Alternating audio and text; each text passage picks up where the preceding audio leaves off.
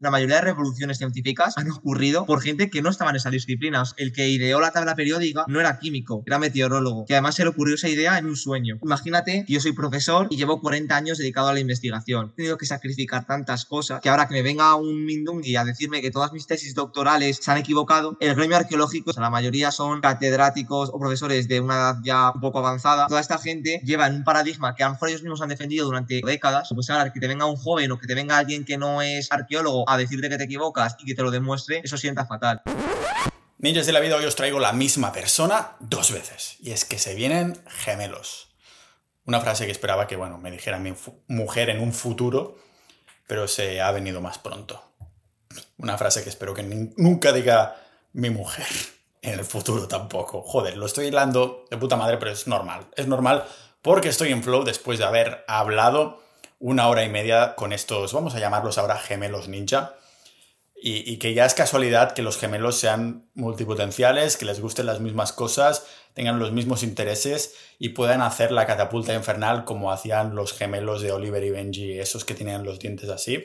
Estos son mucho más guapos e inteligentes, lógicamente, y lo veréis en la conversación que vamos a hacer hoy, en el que hilamos perfectamente al inicio hablamos un poquito de la salud, del status quo, de lo que piensan los padres, de tomar el sol, pero lo vamos hilando perfectamente hasta ir a un contexto histórico, hasta ir a un contexto de donde hablamos del neolítico, un poquito de paleolítico y de unos de mis monumentos megalíticos más que más me llaman la atención porque es el más misterioso seguramente, como es Gobekli Tepe en Turquía y del que he hablado alguna vez en el podcast. Ya sabéis que en este podcast lo podemos dividir en cuatro temas principales, sobre todo dinero, sobre todo salud ancestral, sobre todo mente y también a veces hacemos episodios sobre mundo, en el que hablamos o de historia, hablamos de estilo de vida o actualidad, incluso cómo va el mundo en general. Yo soy un apasionado no tanto de la historia, sino de la historia misteriosa, de lo que aún no queda claro y ha quedado resuelto del todo, y es por esto que el episodio de hoy os va a encantar a los que también tenéis este interés compartido. Y hablando de intereses compartidos, estos gemelos ninja son miembros de nuestra comunidad privada y así nos hemos conocido. Así que ya sabes que es una manera de apoyar este proyecto. Además hay algunos miembros que han tenido la suerte de conocerlos en persona, porque se hacen quedadas recurrentes alrededor de España, incluso del mundo. Aquí mismo en Tallinn quedamos prácticamente cada día entre los miembros que están viviendo ahí pero los que están en Madrid también son muy activos en cuanto a quedadas, se hacen cenas carnívoras súper chulas donde se habla de Bitcoin, de negocios, de la salud, de un montón de cosas más. No tienes por qué compartir opinión, pero igual que en una relación sentimental o en una amistad, lo que importa es compartir los valores, lo que son las bases. Las opiniones pueden ser distintas, mientras los valores sean los mismos, ah, solo pueden ser buenas noticias por estas amistades y conexiones que se hacen en la vida. Así que ya sabes, sociedad.ninja es la manera de dar apoyo a este proyecto, al podcast, a que vengan personas de forma recurrente y es una manera que yo y este proyecto no tenga que depender ni de patrocinadores ni de publicidad y podamos seguir la dirección que nos dé la gana, la dirección que queráis vosotros y podamos escuchar conversaciones constantemente con gente mega interesante. Así que sin más dilación, os va a encantar el episodio hoy hablando del pasado, del presente, del futuro sobre todo del pasado, lógicamente, pero ha sido una masterclass, para decirlo así, de historia, en el que no nos regimos de lo que nos están diciendo los libros, sino que hipotetizamos lo que podría ser o podría haber sido. Lo que es y lo que va a ser es avanzarse a los cambios, eso seguro, si te unes a sociedad.ninja, por menos te cuesta una cena al mes. Muchas gracias a todos los miembros actuales.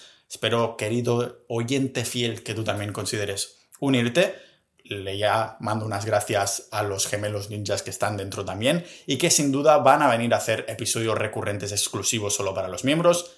Sabes que también tienes boletín y comunidad de más de mil miembros. Así que, sin más dilación, ahora sí, vamos a ver esta super conversación sobre historia, sobre misterios de la historia, Gobakli Tepe, mi megalítico favorítico, Hostia, joder, perfecto. ¿Cómo lo estoy hablando? El flow me va solo y ya hace rimas de rapero o algo así. Así que sin haceros esperar más, bienvenido a este podcast multipotencial de Pau Ninja.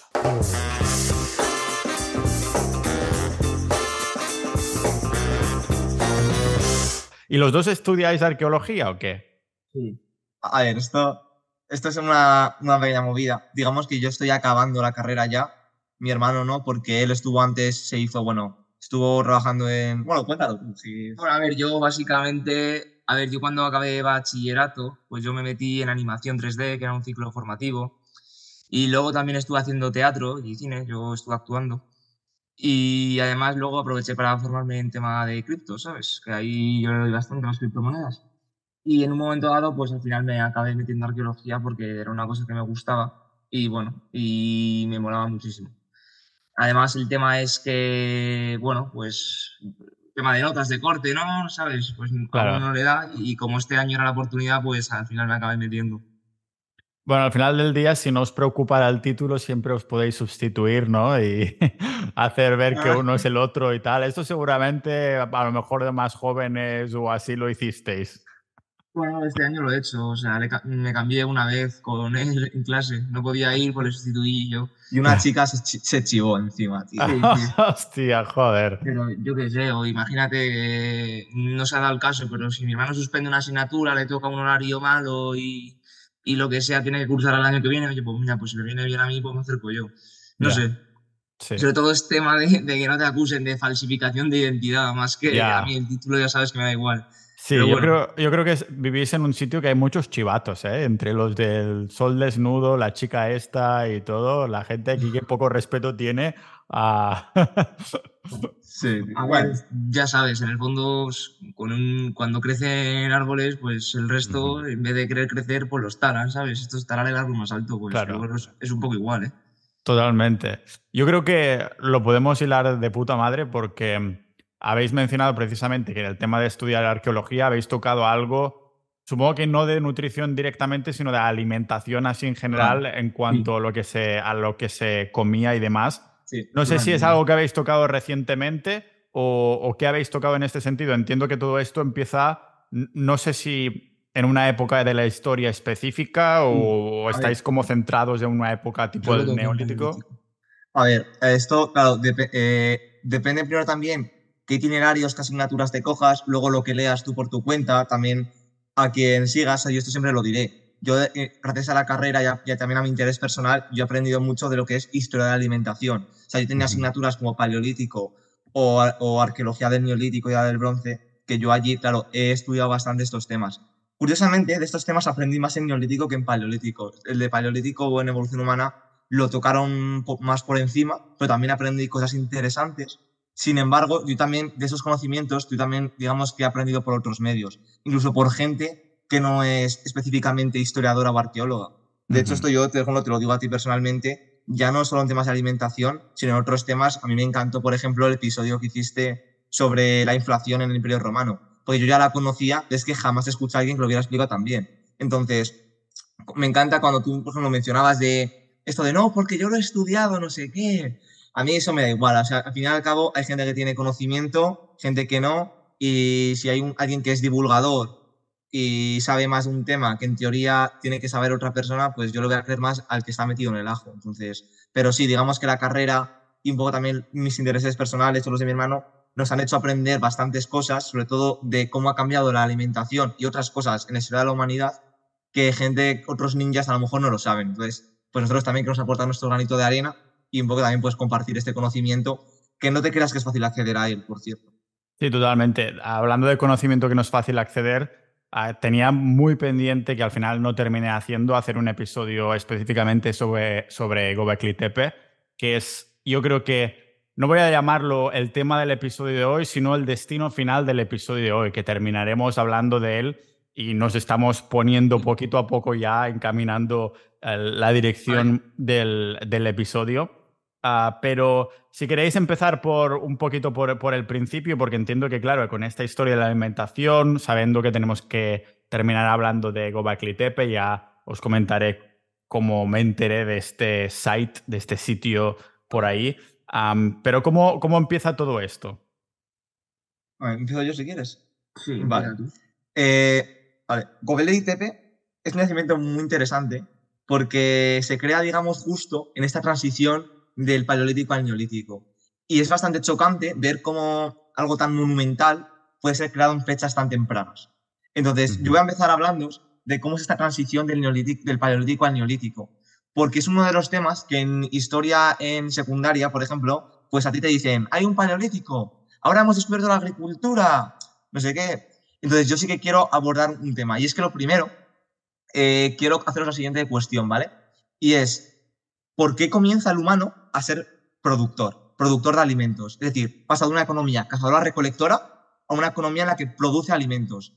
Si, lo piensas, no tiene ningún sentido, porque la economía realmente cazadora-recolectora a nivel de salud y a muchas otras era bastante mejor. De hecho, había un antropólogo muy famoso, no me acuerdo, creo que era Marshall Salins, que, claro, decía que es que esta gente trabajaba muy pocas horas al día. Y llega el neolítico, llega la agricultura, que realmente es horticultura, la agricultura como tal llega después, pero bueno.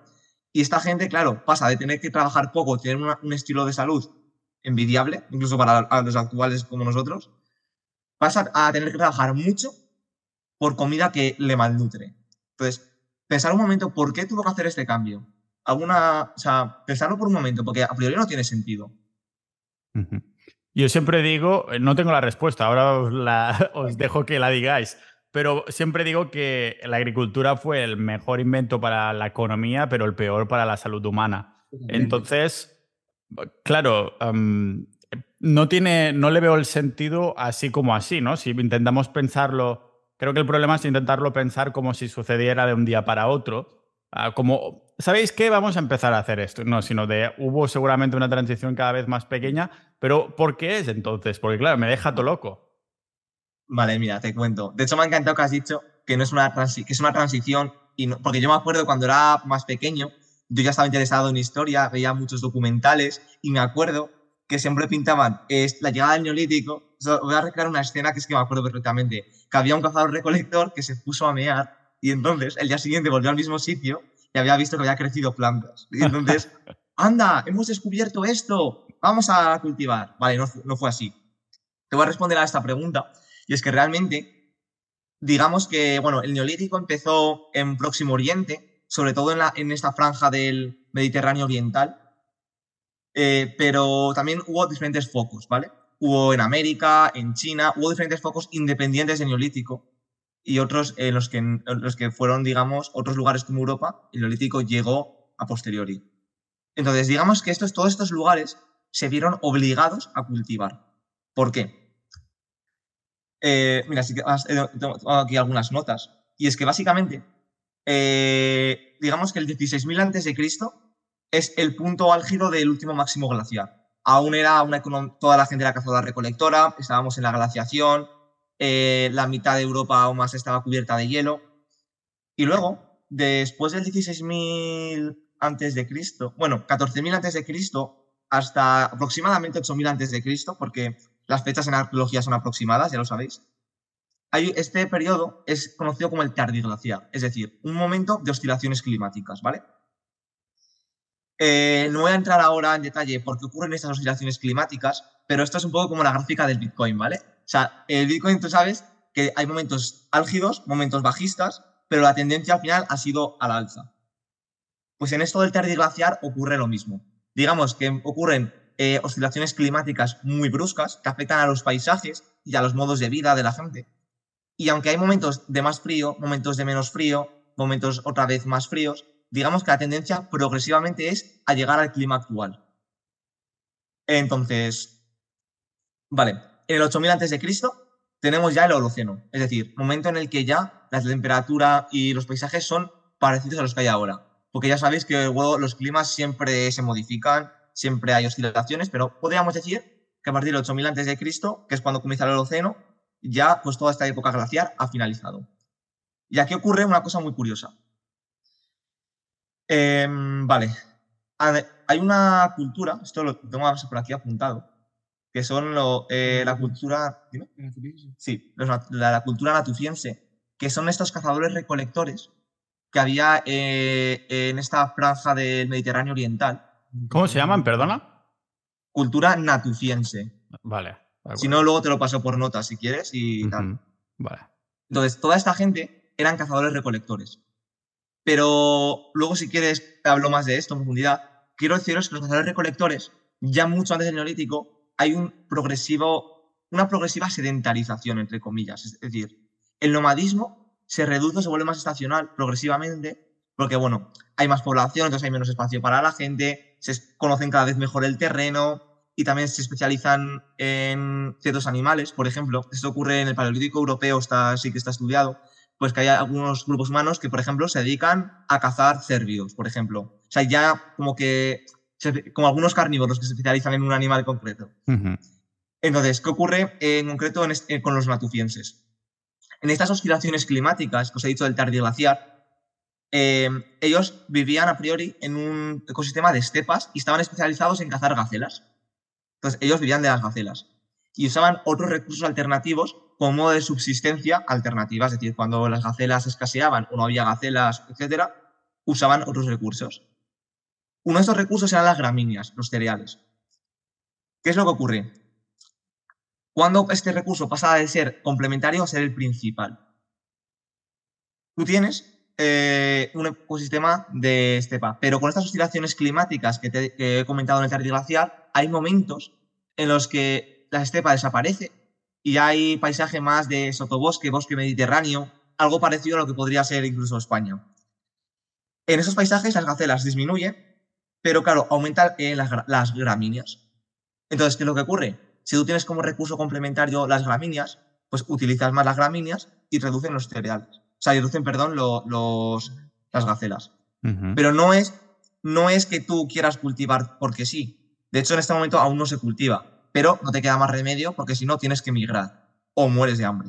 Entonces, habría grupos que probablemente migraron, otros que se quedaron allí, empiezan a utilizar más estos cereales, pero como recurso alternativo. Pero ¿qué es lo que ocurre? Cada vez es más importante, porque luego vuelven oscilaciones climáticas, vuelven las gacelas, vuelven a, a por gacelas, pero digamos que ya se han adaptado de alguna forma a usar estos cereales. Entonces, digamos que en estas oscilaciones climáticas, en los que desaparecen gacelas, vuelven, vuelven a desaparecer, vuelven. Eh, los, poco a poco, las gramíneas son cada vez más importantes en, la dieta. Y hay un punto que es justamente, lo tengo además por aquí, creo que era el 9600 antes de Cristo, ¿puede ser? Sí. El en el, 9600 antes de Cristo, es decir, ya en esta última fase del Pleistoceno, a punto del Holoceno, es cuando se considera que empieza el Neolítico. ¿Por qué? Porque algo muy interesante y es que vuelven otra vez las gacelas, vuelven otra vez este paisaje de estepa, pero se han acostumbrado tanto a usar gramíneas que, dice, que dicen, bueno, dicen entre comillas. Claro, no hay gramíneas, pero eh, son ya tan básicas para nosotros que hay que imitar a la naturaleza. Y es el momento en que empiezan a cultivarlas. Y es en este momento cuando se considera que ya hay neolítico. Vale, entonces viene Claro, en un periodo, ¿cuántos años crees que está sucediendo esta transición? Porque entiendo que es cuando los, hay los altibajos, bueno, no del Bitcoin, sino de la temperatura de la época, que la volatilidad humana, que antes que el Bitcoin ya estaba esto, por lo que veo. supongo que fue un, periodo que sería varios miles de años, o unos mil, dos mil años, algo por el estilo, porque claro, fue Mm, ¿Cuánto has dicho? 14.000 aproximadamente. Bueno, el rango, ¿no? El rango que... Sí, o sea, el, el tardiglaciar, eh, esta época de oscilaciones climáticas, es de 14.000 al 8.000 antes de Cristo aproximadamente. Pero la cultura natufiense en concreto... De 12.000 al 9.500, te lo digo yo. Pues eso.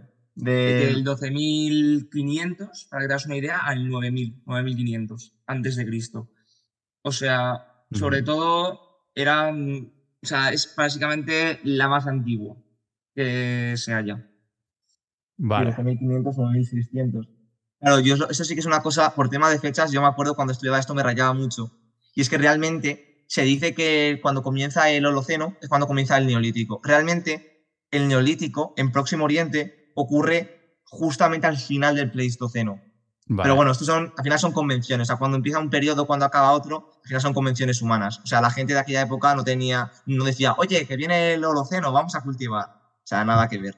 Pero sí, digamos que hay unos miles de años, eh, del 12.000 al 9.600, que es la cultura natufiense. 12.500 al 9.600, perdón, aprox.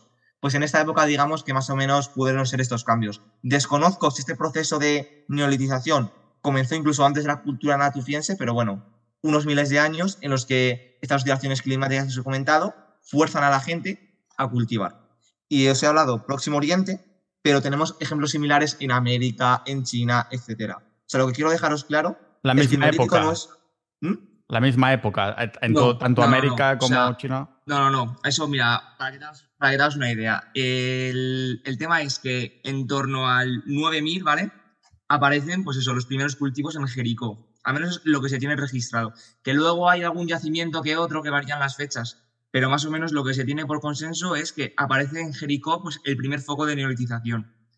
Luego, para que te hagas una idea, en el Kurdistán, ¿vale? Esta zona, por si alguien no sabe lo que es, que se encuentra entre Siria, Irak, Irán y Turquía, eh, entre el 8200 antes de Cristo aparecen lo que son las evidencias de que de la domesticación de los primeros animales, que eran la, la cabra y la oveja. La oveja y la cabra, efectivamente. Que era, además le llaman cabra bezoar y muflón asiático, para que te hagas una idea. Eso ya si me pongo muy técnico. Luego, ¿qué es lo que pasa? Que tenemos que en el 7500 antes de Cristo, o sea, ya vamos bajando las fechas, tenemos lo que es la domesticación del mijo, que eso fue en China. O sea, que para que te hagas una idea, no es ni en todas las áreas al mismo tiempo ni en todos los lugares. Luego, además, aparece la expansión de las primeras lenguas, como tal, por así decirlo, aunque a lo mejor algunos lin- lingüistas no están de acuerdo, pero en torno a la expansión de las primeras lenguas, también en China y en Myanmar, aparece lo que viene a ser la domesticación del arroz. Las primeras evidencias se ve como que coinciden. Seguramente yo no sé si tendría usos comerciales o no, pero en torno a lo que viene a ser Oriente-Oriente, tenemos eh, el arroz y el mijo muchísimo más tarde. Si luego encima ya pasamos a lo que viene a ser el área hispanoamericana, eh, las evidencias son incluso todavía bastante más tardías, en torno al 4500, ¿vale? Porque ya sabemos que aquí ci- 500 años arriba, 500 años abajo, nos da igual, pero en torno al 4500 antes de Cristo se domestica el maíz, que eso es un cul- cultivo autóctono de la región en México. Y luego ya tenemos eh, 500 años después, o sea, en el 4000 antes de Cristo, aparece, bueno, se tienen, no aparecen como tal, o sea, se tienen evidencias registradas de la domesticación en el área de los Andes, pues de la alpaca y de la llama, que son los animales, pues eso, animales típicos de ese ecosistema. Y además, eh, también en estas fechas eh, aparece la patata, o sea, la domesticación de la patata que fue posterior. O sea, para que te hagas una idea, podríamos decir que el tema es que empezó todo en Próximo Oriente, luego tenemos diferentes evidencias también en Asia, en Asia Oriental, muy posteriores, y ya luego empezaría en lo que viene a ser Latinoamérica. Sobre todo yo creo que, bueno, Centroamérica, México, Norteamérica, y luego posteriormente en Sudamérica.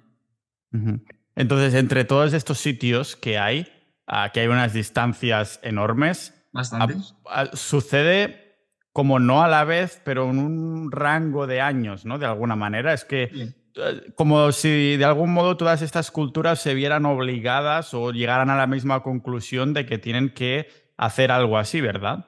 Efectivamente. Claro, de hecho es lo que quiero remarcar. O sea, si, si hay una idea que me gustaría que os quedarais en este episodio es esa. O sea, nadie, eh, nadie elige de un día para otro cultivar. Porque además sería una elección fatal porque a nivel, eh, bueno, en muchos niveles es peor una economía cazadora recolectora. Pero al final te ves forzado a ello. O sea, eh, yo esto en antropología, por ejemplo, o en arqueología, historia, todas estas disciplinas, sabe bastante bien que es muy complicado que las personas cambien su estilo de vida. O sea, si lo vemos hasta ahora mismo, incluso. O sea, la Ujú. gente, por ejemplo, que quiere hacer deporte, lo primero que dicen es cambiar de entorno. Entonces, eh, la, tu forma de ser, tu, tu economía, todas estas cosas, se cambian progresivamente a lo largo de las generaciones y muchas veces te ves forzado a ello. O sea, ten en cuenta que, por ejemplo, volviendo al tema del Próximo Oriente, al final, o migras a zonas hay gacelas o te adaptas a usar cada vez más las gramíneas. O sea, lo único que sí que es cierto, y luego si lo podemos comentar por el tema de la expansión del Neolítico y cómo llegó a Europa, eh, la economía productora, es como lo vais a encontrar en la bibliografía, economía productora de producir alimentos, sí que tiene eh, dos ventajas respecto a la economía cazadora recolectora. La primera es que permite sostener a más población con menos. Es verdad que usas quizás alimentos que te malnutren, porque en el neolítico, y también está bastante bien evidenciado, empiezan muchas enfermedades modernas.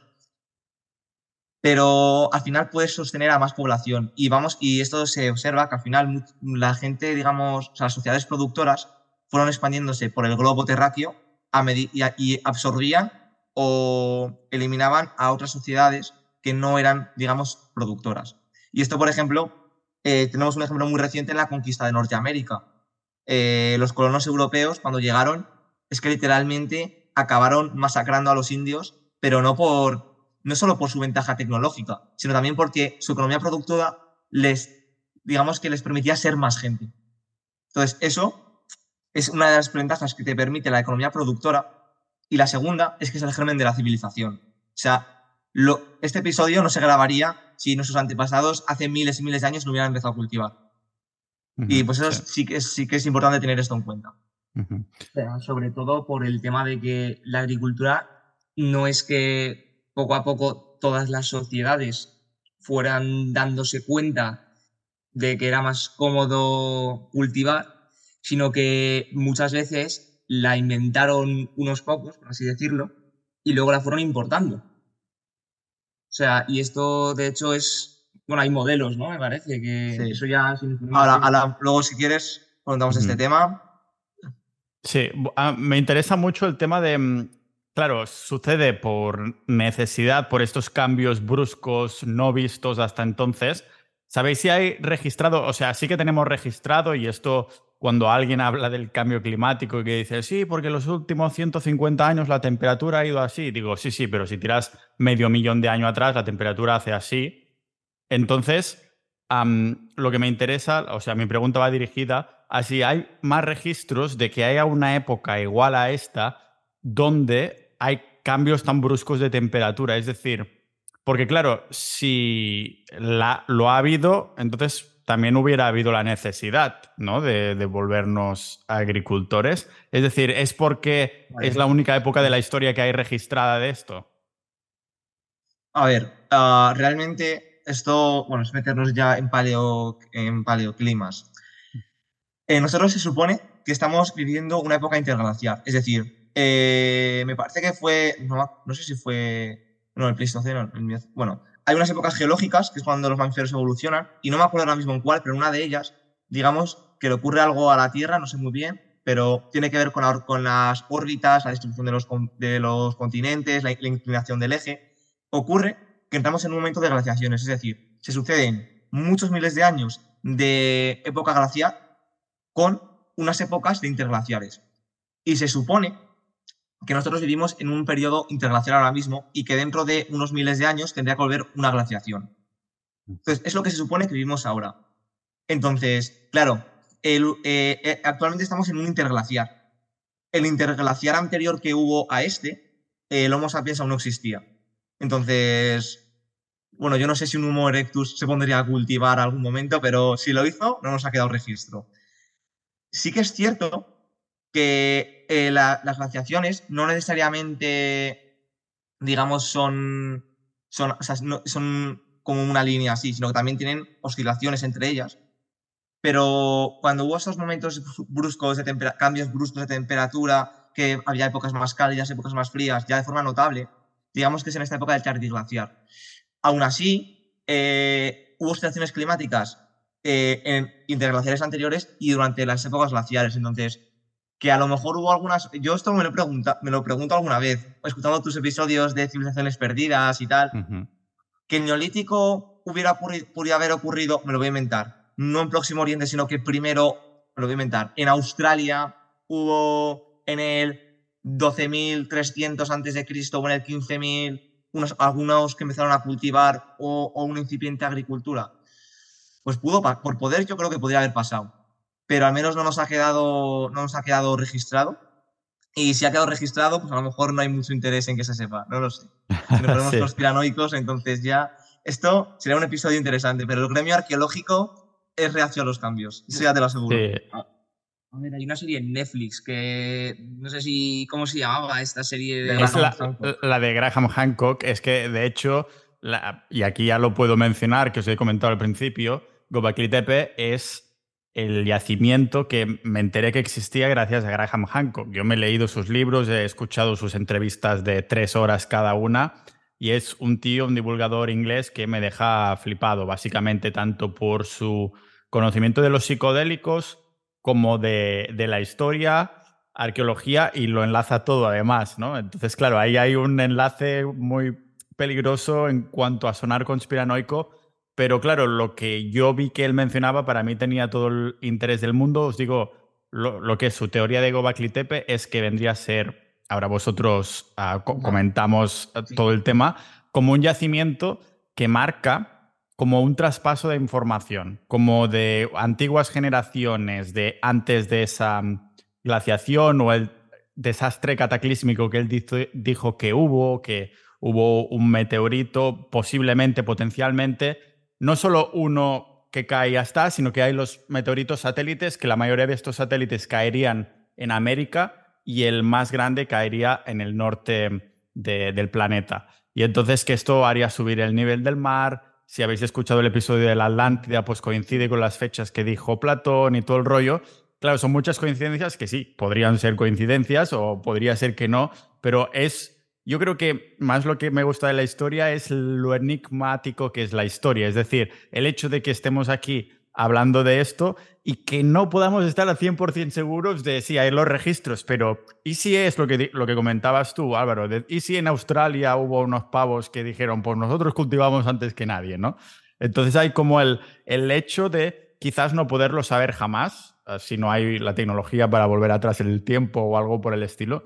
Y es una de las cosas que, que me parecen ni brutal. Y claro, con los cambios estos climáticos que comentáis, me, acuerdo de Graham Hancock comentarlo en una entrevista que él dijo que hubo unos cambios tan brutales de temperatura potencialmente porque hubo un agente externo que hizo que empezaran estos cambios brutales de temperatura. Es decir, él decía que posiblemente hubieran sido un, un, meteorito con los satélites por ahí, que esto hubiera creado una capa, no de humo, sino, no sé, ahora, como un cambio de temperatura brutal, cambios en el nivel del mar y que es por esto que los grandes mamíferos de América desaparecieron. Dicen, es imposible que los humanos los cazaran todos, porque eran aún cazadores recolectores pequeños, con lo que habéis comentado, ¿no? Que es a partir de la agricultura que nos volvemos grandes. Y dijo, esto es solo una... Mm, la, teoría vendría a ser esto, que, bueno, desaparecieron precisamente por estos cambios de temperatura que, que están bien documentados, pero la hipótesis es por qué sucedió este cambio de temperatura, ¿no? Y, bueno, eso se puede dar lugar a especulación pura y dura al fin y al cabo. Y por eso me encanta que vengáis y, me, expliquéis sobre esto que, no sé, cómo, bueno, cómo sucede todo este cambio de pasar a de ser nómadas a sedentarios y comentáis que es más por un tema de comodidad, ¿no? Porque si hay una, una, no voy a llamar una tribu, una sociedad, coño, si te tienes que mover cientos y cientos de kilómetros sin coche, porque han cambiado las temperaturas, pues prefieres quedarte aquí. Cambio, estos cambios de la nutrición, tener malnutrición, no lo ves al día de mañana. O sea, esto se va acumulando y no te das cuenta y a lo mejor ni siquiera, ni siquiera puedes asociarlo a, hostia, claro, son los granos que hemos estado comiendo los últimos meses, ¿no? Así es como lo, lo voy viendo.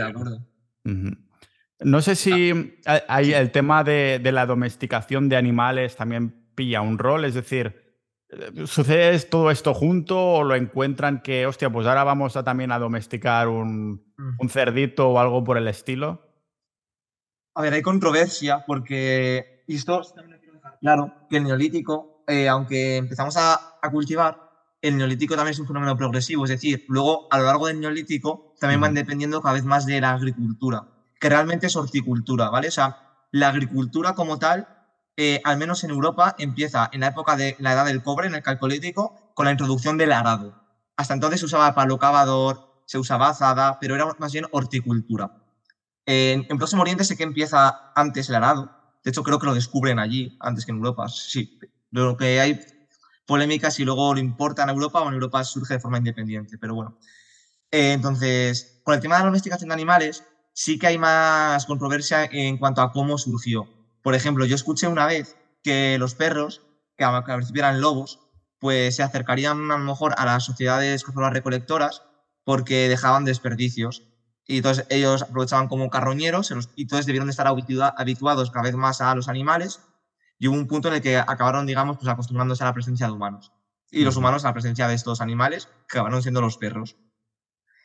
Eh, pero vamos, eh, con estos temas sí que es más complicado saberlo. Lo que sí que te digo es que no es, o sea, la domesticación de animales surge más o menos en el mismo periodo que cuando se empieza a cultivar, pero hay diferencias incluso de miles de años, que lo estábamos comentando antes. Entonces, claro, no es hoy cultivo y además mañana se lo doy un cerdito y ya tengo cerdos y cereales, sino que se, se domestican animales, además, a lo mejor en una zona se domestica un animal en otras domestica otra y a lo mejor hasta que en ambas zonas están ambos animales ya presentes domesticados, pasan unos cientos de años o incluso miles. O sea, tenemos que pensar que, este proceso de hacernos sedentarios y tener la economía, que al fin y al cabo es la economía que tenemos hoy, porque seguimos siendo economía productora, pura y dura, eh, digamos que surgen diferentes focos, es decir, en un foco eh, surge la, eh, la, agricultura con los cereales y tal, y a lo mejor otro foco que ya es neolítico domestican a este animal concreto.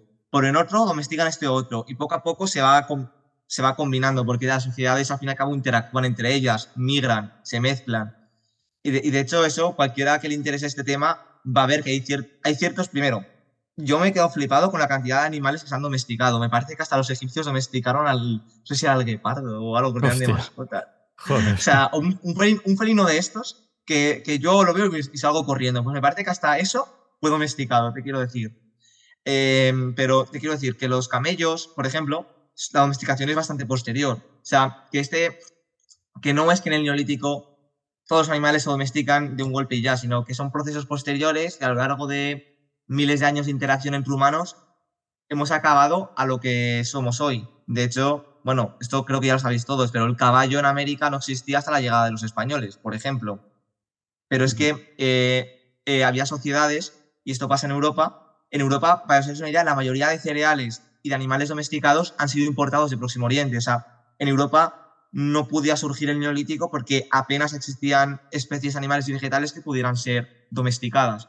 Entonces, es que es un, es un cóctel de fechas y de tal. Entonces, ¿cómo definimos el neolítico? ¿Lo asociamos directamente a agricultura? ¿Neolítico igual a agricultura? No necesariamente. Yo sí que meto también ganadería, porque las sociedades, o sea, no hay ninguna sociedad, al menos que yo sepa, 100% agrícola, sino que la ganadería está presente, en algunas más, en otras menos. Pero lo que sí que tenemos presente, por ejemplo, es que hay sociedades 100% pastores. 100% pastoriles. Pero, por ejemplo, yo ahora mismo no conozco ninguna que viva exclusivamente de cereales y de vegetales. Ninguna. Pero sí que, por ejemplo, eh, digamos que la agricultura a lo largo del neolítico fue cobrando cada vez más peso, pero es que la ganadería, o sea, la ganadería también estaba ahí.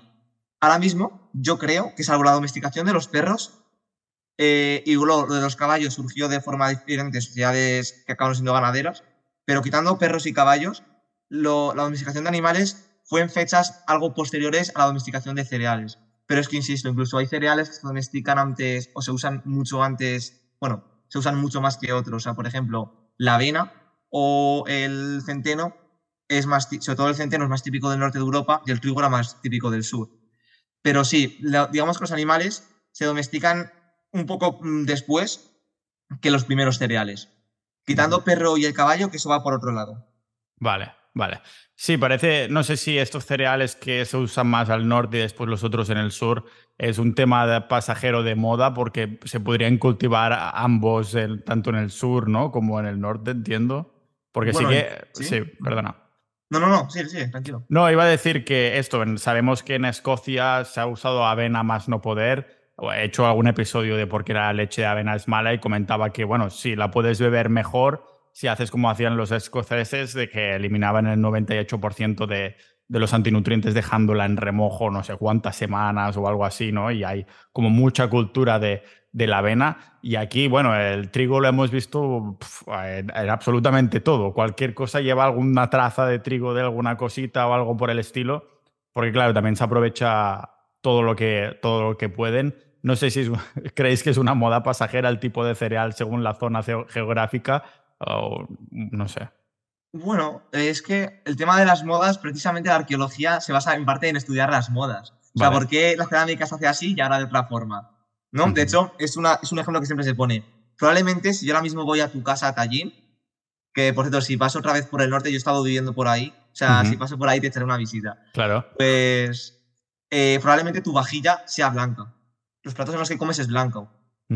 Si el día de mañana detectamos, una- los arqueólogos del futuro detectan que la vajilla ahora es mayoritariamente roja, eso incluye, probablemente es que ha habido un cambio cultural, una mentalidad, porque al fin y al cabo, o sea, ¿por qué te vas a poner ahora, venga, vamos a, a cambiar de blanco a rojo? Que además lo vas a hacer tú y casi todo el mundo. Bueno, pues eso es, eso, la arqueología se basa también en estudiar modas. El tema de los cereales, al menos en un primer momento, era un poco lo que mejor crecía en cada lugar. O sea, por ejemplo, tengo entendido eh, que hasta que el ganado ciertas especies agrícolas, digamos, se adaptaron a los climas cada vez más fríos de Europa a medida que iban avanzando al norte, pasó tiempo, pasaron cientos incluso miles de años.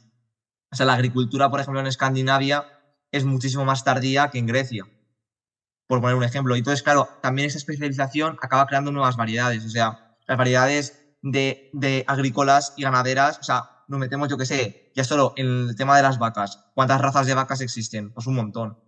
Entonces, pues, un poco, probablemente hubo también algo de modas. O sea, por ejemplo, en- me parece que en Europa, eh, en el norte, el trigo pues, se consumía menos en la Edad Media, pero era asociado a las élites. Pues las élites, ¿por qué querrían trigo y no centeno? Pues no lo sé, a lo mejor les gustaba más el sabor o por, por diferenciarse socialmente, pero probablemente hubo un, un tema de modas, pero sobre todo yo fundamentalmente lo ligaría, yo creo, a lo que se adapta mejor. O sea, ahora mismo tenemos menú de todo tipo, pero en aquella época se- básicamente se sobrevivía con lo que se podía y con lo más fácil. Claro, supongo que si ya tu vecino tiene centeno, es mucho más fácil que obtengas semillas de centeno que no el hecho de voy a importármelas de Europa o digo voy a importármelas de ahí, del sur o lo, donde sea un poquito de trigo o lo que sea, sino que dices, coño, véndemelo tú aquí al lado que si no tengo que pillar el carro y caballo y hacer unos cuantos meses de travesía, ¿no? Tiene sentido que fuera así.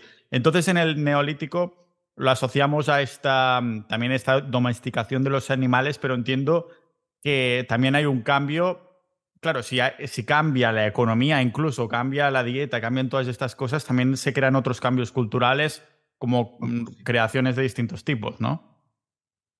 Y, y de hecho, como empecemos, si quieres podemos hacer un segundo episodio o también hablar más de, de otras cosas que os molen a la comunidad, pero es que, o sea, los cambios en cos- de cosmovisión son brutales. O sea, Ujú. cuando yo que una de las cosas que más me flipan es analizar cómo la cosmovisión ha cambiado a lo largo del tiempo. Quien no sepa qué es cosmovisión es básicamente tu forma de entender, de pensar y de ver el mundo. Básicamente eso es la cosmovisión. Eso incluye ideología, religión, relación, cómo te relaciones de parentesco, relaciones sociales. O sea, la cosmovisión es todo este conjunto Ujú.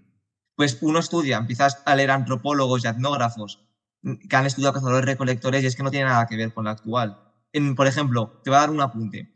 En, digamos que cuando empieza el neolítico, cuando se eh, incluís la ganadería, eh, a los animales los empiezas a ver como un ser inferior. Es decir, hasta entonces, digamos, y esto se ve en algunas, por ejemplo, en, en algunas cosmovisiones de cazadores recolectores nativos de América, de Norteamérica, ahora mismo me, me estoy acordando yo, En Teviec me parece que era en Canadá, que había tumbas de perro.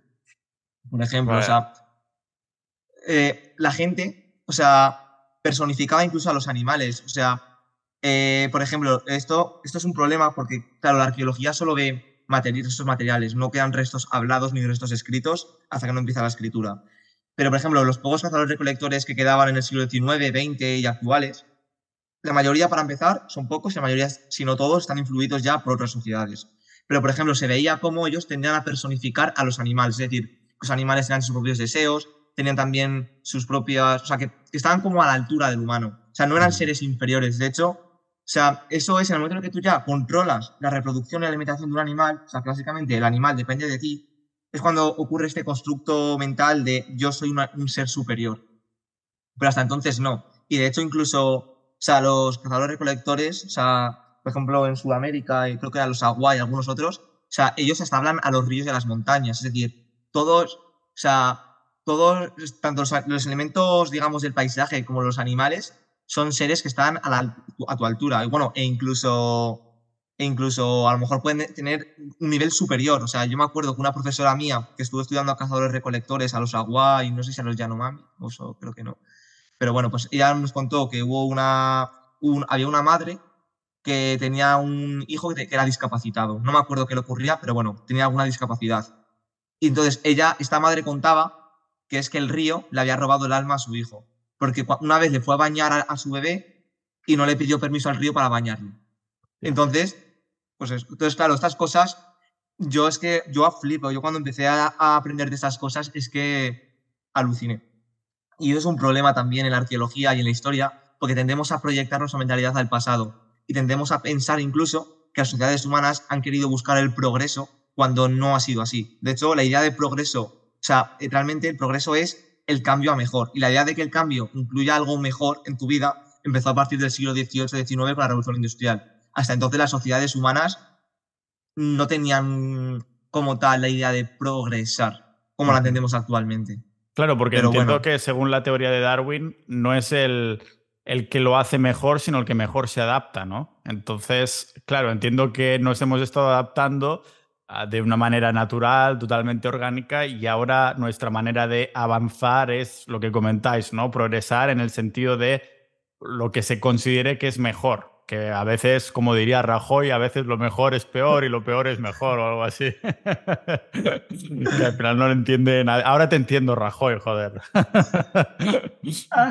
Pero sí, tiene, tiene, todo el sentido del mundo. Entiendo que aquí es cuando también se empiezan en el, en el neolítico, si esta economía es cada vez más fuerte, si hay más personas, la gente puede tener un poquito más de tiempo, ah, supongo después más tarde, ¿no? Entiendo que eh, algunos grupos empiezan a tener los excedentes, porque claro, al principio todos trabajamos cuatro horas cazando de pronto todos trabajamos 16 horas cultivando, pero de pronto pasa el tiempo y algunos que han sido más listillos que nadie pues, han podido empezar a acumular cada vez más y estos volverán a tener más tiempo para ellos, ¿no? Y aquí supongo que ya se empieza a pensar un poquito en cosas más, no sé si el arte viene mucho más tarde o si el hecho de crear cosas tipo cerámica viene por el hecho de una necesidad de querer estar más cómodos y no comer del suelo o algo así. A ver, la cerámica en principio se creaba para almacenar alimentos y, un poco pues usos de vajilla y usos domésticos. Luego, el tema es que precisamente los primeros que acumularon excedentes eran pues, los que al final acababan mandando. De hecho, tú has hecho mucho énfasis en que la agricultura pues afectaba a nuestra salud para mal y Álvaro ha dicho que no solo eso, sino que nos quitó mucho tiempo. Pero yo añado más, las primeras guerras empezarían por el terreno, porque llegaba un punto en el que el territorio cobraba importancia porque ya era mi forma de vida, era mi modo de subsistencia. No sé si me entendéis. Vale, sí, sí, sí, tiene sentido. Y de hecho, a, dar un aporte más, antes que hablábamos de las ventajas de las sociedades productoras, eh, la economía productora te permite almacenar alimentos. O sea, realmente sí que hay restos arqueológicos. O sea, luego si no te paso el estudio, porque lo tengo pendiente de ver, pero sí que hay evidencias de que ha habido sociedades cazadoras recolectoras que han almacenado alimentos, pero vamos, algo puntual, o sea, no es tampoco la norma, o sea, pero con la economía productora tienes excedente y eso sí que es una ventaja. Y también es un problema, porque la jerarquización social yo, a ver, esto yo es opinión mía, yo creo firmemente que el humano, por pura biología, ya es un, animal jerárquico de por sí. Pero la jerarquización social se desarrolla bastante eh, a partir de la agricultura y ganadería. Quizás ya en el Mesolítico, en, en estos periodos de sedentarización, porque ya comentaba antes que los cazadores recolectores progresivamente fueron reduciendo su movilidad, porque se adaptaban cada vez más a su territorio, ya probablemente en estos momentos la violencia empezó a ser cada vez mayor y la jerarquización más, pero ya en la época en la, época en la que tú ya tienes agricultura y ganadería, vamos. O sea, claro, tú piensas que una sociedad, y esto se observa también, las sociedades sedentarias son más agresivas que las nómadas, lo que un nómada se puede pirar cuando quiera. Pero si tú eres sedentario, has estado invirtiendo un montón de tiempo en crear tu poblado, en, en, poner semillas para que crezcan, en tus vacas, vamos, o sea, eh, pues a defender el territorio a muerte. Y de hecho, o sea, las guerras entre etnias, eh, vamos a decir, prehistóricas, o sea, sociedades que, que, no, que no son como las nuestras, sino que, son, que viven en, un estilo de vida prehistórico, por así decirlo, para que nos entendamos, esas guerras son brutales y acaban a veces con la masacre de, de, la, tribu rival. Y esto a, nivel arqueológico, en el Mesolítico y sobre todo ya a partir del Neolítico, eh, la evidencia de, digamos, de matanzas y de tumbas con, sociedad, con personas que han muerto violentamente se dispara. También hay un sesgo, y es que primero el Paleolítico, al ser una época anterior, es más complicado encontrar restos, y segundo, porque los cazadores recolectores estudiados etnográficamente, la muerte la tienen, no la, o sea, los enterramientos como que no. O sea, por ejemplo, hay algunas tribus que se comen al difunto, otros me lo contaba también esta profesora, que se murió una agua una vez, un individuo se murió en circunstancias además sospechosas, y por ejemplo, a lo mejor cogen su cadáver y lo, lo tiran al río o lo depositan en un lugar y no lo vuelven a visitar ese lugar jamás. O sea, digamos que la visibilización de la muerte también es un constructo mental que empieza también cuando estas sociedades se vuelven sedentarias. Pero bueno, ya meternos en temas que a mí me, molan, pero que quiero decir también este sesgo. O sea, es cierto que en el Neolítico encontramos ya muchas más evidencias de violencia humana en restos óseos, pero también es cierto que los cazadores recolectores a priori podemos decir que no realizan tantos enterramientos. De hecho, es algo bastante minoritario, pero bueno. Sí, a lo mejor puede, puede que me hacéis pensar que seguramente tendrá algo que ver con lo que comentabais de este contacto con la naturaleza, de la mujer del río le sacó el alma al hijo o algo por el estilo, porque claro, como lo estoy pensando yo, es que si te crees todo uno de la naturaleza, tiene sentido que pienses que la muerte es, no es algo tan, oh, que va a dejar de ser este superhumano que es ahora, como nos pasa ahora, ¿no? Que hay una separación de vida y muerte y tiene sentido que si estás más en contacto con la naturaleza, con, todo lo que es uno, ¿no? Para decirlo así, el universo, para llamarlo de algún modo, la naturaleza, pues la muerte es como parece más fácil de aceptar o de, que forme parte de la vida, para llamarlo así, ¿no? Entonces, claro, vivimos en una realidad en la sociedad moderna que yo, mm, o sea, no en ningún momento me intercambiaría para vivir en la prehistoria, o sea, estoy en un lugar ideal y como vosotros decís, podemos tener esta conversación gracias a la sociedad actual. Lo que pasa es que, claro, como tenemos esta burbuja de realidad, que las cosas son de cierta manera, no tenemos esa percepción que ahora mismo en el bosque de aquí al lado un oso se está comiendo a un ciervo y lo está despedazando y le está sacando. O sea que la naturaleza la miras y dices, joder, qué violenta que es, qué sangre hay por ahí, la muerte está sucediendo constantemente y sin embargo, claro, vivimos en esta realidad que tenemos la percepción que vamos a morir en cualquier momento. O sea, que no, que no vamos a morir nunca, al contrario. Entonces, tiene sentido lo que, lo que comentáis, que los cazadores recolectores, al menos utilizando mi sentido común, que a lo mejor no está en total sintonía, precisamente porque vivo en sociedad moderna, pero que, que no harían una algo tan grande de la muerte, de hostia, pues bueno, vemos muerte todos los días, cazando, vemos muerte con las enfermedades o con los cortes que te metes en el brazo que no te puedes curar porque no tienes tiritas o lo que sea, estamos viendo muertes constantemente. Al menos así es como la percepción que pueda tener yo. Sí, pero, o sea, para mí, esto, las sociedades productoras siguen estando en contacto con la naturaleza. O sea, el tema de la muerte, o sea, yo, eh, yo creo que es el tema de, la, de que la muerte no existe es algo más nuestro, en el sentido de que tenemos una vida llena de comodidades.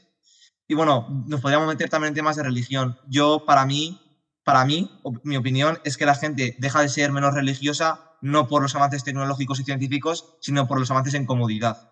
Porque es mucho más fácil eh, tener una religiosidad en tu vida muy presente cuando tú, por ejemplo, eh, pues a lo mejor te enfrentas a un desahucio o tienes carestes alimenticias. Sin embargo, pues por ejemplo, en parte de los países nórdicos, yo que he estado viviendo en Finlandia, pues son muy laicos. Pero claro, tienen un nivel de vida.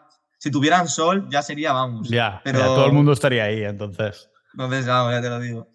Pero, pero entonces, claro, volviendo al tema que me comentabas, yo, la ocultación de la muerte, según tengo entendido, o sea, en, en cazadores recolectores viene más al tema de que para ellos, bueno, las sociedades prehistóricas y hasta prácticamente hasta el siglo XIX, la gente quiere vivir constantemente como, como sigue viviendo. Es decir, para ellos no hay un concepto de tiempo lineal de progreso en el que hay edad antigua, edad media, edad moderna, edad contemporánea, sino que, y esto quiero meternos también de nuevo en temas de cosmovisión, pero la mentalidad siempre ha sido cíclica. Por ejemplo, el día y la noche, o, si eres alguien más estacional, pues a lo mejor es el invierno y el verano. Pero digamos que la gente siempre ha tenido una mentalidad muy cíclica, de que el paso del tiempo, o sea, a veces estos ciclos eran bastante cortos, ¿eh? Y esto, pues bueno, es un tema que me apasiona, pero empezamos a hablar de esto y nos explota la cabeza. Pero para decir... Sí, no, que digo, claro, tenemos que, llegar a Gobekli Tepe gracias al neolítico o algo así. Hay como una relación así. ¿Es Gobekli Tepe neolítico? ¿No lo es? ¿Cómo, ¿Cómo se llega ahí? A ver, Gobekli Tepe como tal, es que primero habría que, pararse en, en, cómo se ha clasificado el neolítico. O sea, el neolítico en Oriente Medio se mide por precerámico y cerámico. Eso fue, bueno, eh, Margaret Kenyon que haciendo sus investigaciones. De hecho, tienes el neolítico precerámico A y B, y luego tienes lo que es ya el neolítico cerámico. Y esto, a ver, te consulto la chuletilla, pero para que te hagas una idea. El precerámico eh, engloba entre el 9500 y el 7000 antes de Cristo, y luego desde el 7000 hasta el 6000 engloba el neolítico eh, neolítico cerámico. Entonces, ¿qué es lo que pasa? Que lo que es Gobekli Tepe, en principio, estaría clasificado dentro del neolítico precerámico, de hecho sería incluso un poco anterior, que para que te una idea, la fecha de Gobekli Tepe se ha hay, diferentes, hay diferentes dataciones, cada uno tiene su opinión, pero vamos a ponerlo en torno al 9600 antes de Cristo. Hay gente que incluso lo engloba ya en el 8500, pero bueno. ¿Qué es lo que pasa? Que, que para empezar, eh, Gobekli Tepe, y en esto yo sí que puedo estar de acuerdo con, con este chico, que no me acuerdo de su nombre, con, este señor, que, a ver, es, presenta bastante, eh, rompe mucho los esquemas.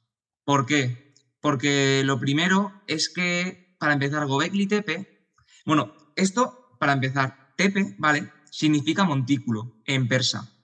La mayoría de yacimientos neolíticos empiezan siempre por Tel, por Tepe, por Uyuk, y esto hace referencia a la palabra montículo en diferentes idiomas. Eh, Uyuk es en turco, Tepe es en persa, Tel, en función de si se escribe con una L, puede ser en árabe, o si se escribe con dos L, puede ser en israelí. En hebreo. En hebreo, perdón. Lo he dicho al revés, de hecho. O sea, es con una L en árabe y con dos L es en hebreo. Entonces, para empezar, partemos de la base de que, de que nosotros lo hemos identificado como un montículo. Pero es que además, eh, la mayoría de yacimientos que se tienen, pues eso, son o fosas funerarias o aldeas. Pero lo que se piensa es que Gobekli Tepe pudo ser un centro ritual, un centro incluso de peregrinaje, como lo que puede ser hoy Jerusalén o la Meca. ¿Por qué? Porque no hay evidencias de vida doméstica alrededor. Entonces, lo que se cree es que tenía un cierto significado simbólico porque los cazadores recolectores, porque de hecho esto fue construido por cazadores recolectores, básicamente porque aún el neolítico no estaba prácticamente instaurado en ningún lado, los cazadores recolectores le habrían dado importancia a ese santuario por el simple hecho de que si no hay evidencias de vida alrededor del yacimiento, es que se tuvieron que desplazar para construirlo en ese lugar y no en otro. De todas formas, también yo quiero añadir una cosa y es que, claro, fue construido por cazadores recolectores, por sociedades productoras, ahí está el problema de la datación y de hecho, si os fijáis, Graham Hancock muchas veces eh, pone como más tempranas muchas de las fechas que se aceptan en arqueología. Porque claro, imagínate que si yo te digo, pues no, yo creo que Gobekli Tepe es el 7000 antes de Cristo. Claro, eso ya es claramente neolítico. Imagínate que yo te digo, es el 10000. Pues claro, eso es casi seguro, bueno, seguro, cazador-recolector. Entonces, claro, es que está justo en el 9600. Y os he dicho antes que el 9600 es cuando empieza el neolítico. Entonces, claro, está ahí en esta época de, a ver, es cazador-recolector, es neolítico. Entonces, pero es que luego encima las dataciones en arqueología pues están en constante revisión. Entonces, pero sí, claro, es muy chocante, ¿no? Pero mira, yo quiero ya que hemos hablado de que pudo, de que es posible que fuera, digamos, eh, construido por cazadores recolectores, dadas las dataciones y tal. Mi opinión es que sí. Yo al menos yo, yo me posiciono en que fue construido por cazadores recolectores, entonces no podríamos asociarlo realmente al neolítico.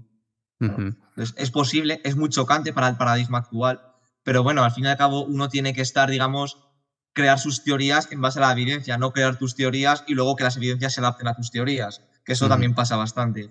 Sí. Pero, claro, por ejemplo, había un. A ver si luego te lo puedo. Te lo, te lo paso, si no. Había un, al- alguien que postuló la hipótesis, que yo no la comparto, pero me pareció bastante curiosa, de que las primeras ciudades se crearan no por la agricultura, sino por el comercio entre cazadores recolectores y que cada base habiendo una base permanente de gente que a través del comercio pudiera vivir allí y garantizarse sus recursos. O sea, una movida muy loca, tío, pero que yo, cuando, yo que no la comparto, pero me pareció bastante curiosa, tío. A ver, a ver si la encuentro y os la paso ahí Sí. por, lo- por el canal de Filo Historia. Eh, No, no la compartes porque crees que no hay suficiente evidencia y que simplemente es una hipótesis que suene bien, porque a lo mejor la persona o la, quien fuera que dijera esta hipótesis, a lo mejor ve Gobekli Tepe como uno de estas bases. Por eso son cazadores recolectores y dijo, ah, no, esta es, la, es una de las bases o algo así, ¿no?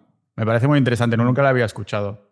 Luego a ver si te la paso. No, yo no la comparto porque me parece que es el, el nivel de comercio al que hay que llegar eh, parece más un nivel de comercio actual que un nivel de comercio que probablemente tuvieran cazadores recolectores de aquella época. Tiene todo el sentido Eh. del mundo, porque claro, si eres cazador recolector, am, claro, como, o sea, la carne se te hace mierda, o sea, y no, no estás Sí. compartiendo cereales, solo puedes comerciar con carne que depende de la temperatura, en uno o dos días ya no la puedes comer, ¿no? O sea, A ver, de hecho, ver, hay comercio. De todas formas, hay comercio, o sea, se sabe que hay comercio en cazadores recolectores, pero serán es que- de sociedades que no están muy alejadas o algo así, o como...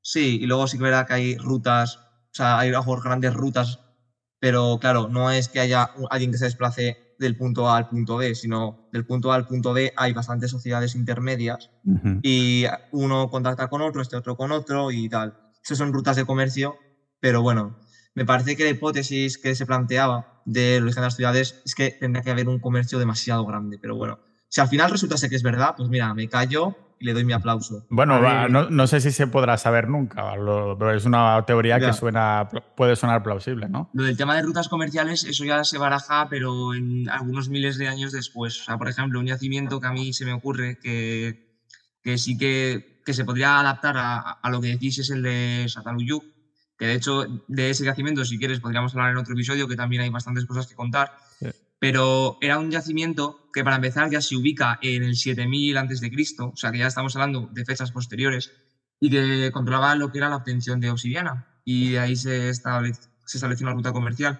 Pero entonces, claro, ya estamos hablando de un entorno neolítico, entonces, que, y ya había más ciudades. Entonces, que las primeras ciudades nacieran con fines comerciales, pues yo, pero esto es ya opinión mía de, persona que ni mucho menos puede estar bien fundamentada. Yo creo que habría un poco de todo. Yo creo que en base a las necesidades del momento, pues se crearía un, un establecimiento, pues que si tengo cultivos y necesito quedarme ahí para vigilarlos, que si yo vivo de la artesanía, y, o sea, yo creo que depende un poco de todo. No creo que haya una razón que englobe cada una de las ciudades. Vale, sí, tiene sentido. Entonces, claro, Gobekli Tepe, ¿en qué, ¿en qué situación? Es decir, Vale. los cazadores recolectores, digamos que estarían cazando y después con todas las ho- horas libres deciden poner ahí unos pedruscos en Turquía, porque claro, ¿cómo lo transportan todo eso? A ver, de hecho, eh, eso es una cosa que nunca, o sea, todavía se discute. Para que te hagas una idea, Gobekli Tepe es un recinto de planta circular, o sea, es un círculo. Lo que es el, si tú te posicionas desde arriba, tú verías un círculo. Y lo que son, son monolitos de piedra en forma de T que pesan 6 toneladas cada uno. O sea, imagínate. Eh, Claro, Son- los músculos, los músculos de los cazadores recolectores estaban fuertes, ¿eh? Claro, claro, que son 6 toneladas y ojo, y de 6 o 7 metros de alto. ¿vale? Y luego encima, la mayoría, a ver, son pilares de caliza y su base pues es un círculo eh, con tierra y, y piedra, pero que te quiero decir que el material era un material duro. O sea, no... O sea, esto es básicamente, pues, pues esto me recuerda a Stonehenge, ¿no? Que si también no se sabe cómo lo habrían transportado, pues yo me imagino, pues que pues, a- a- alguna cosa habrían ideado. No- la verdad es que no tengo ni idea. Seguramente, ya te digo, habría sido un esfuerzo colectivo. No creo yo para nada que hubieran sido esclavos, ni mucho menos, te lo puedo asegurar. Eso ya viene muchísimo después, el tema de la esclavitud.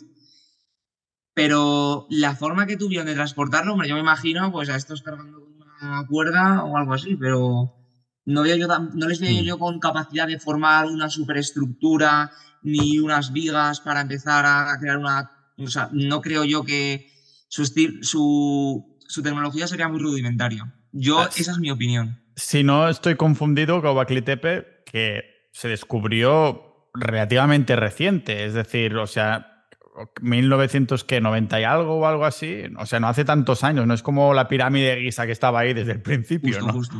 Sí, ah, si no estoy confundido, debe ser la, la estructura de, de piedra, el megalítico, como más antiguo, ¿no? ¿O hay alguna cosita que sea más antigua incluso? A ver, megalítica como tal, no. O sea, sí, perdón. O sea, yacimiento más antiguo de ese, ya te digo yo que no. Pero lo que viene a ser estructura megalítica, monumento, yo creo que sí. Porque el resto son aldeas. Claro. O sea, yo Sí. diría que sí. A ver, a lo mejor ahora mi profe me mata y, me, y, y Bueno. hay alguno más. Pero vamos, que yo, yo diría que sí, porque el, ya te digo, el, el resto que me he tenido que estudiar yo en la carrera son o aldeas o tumbas. No Ujú. hay.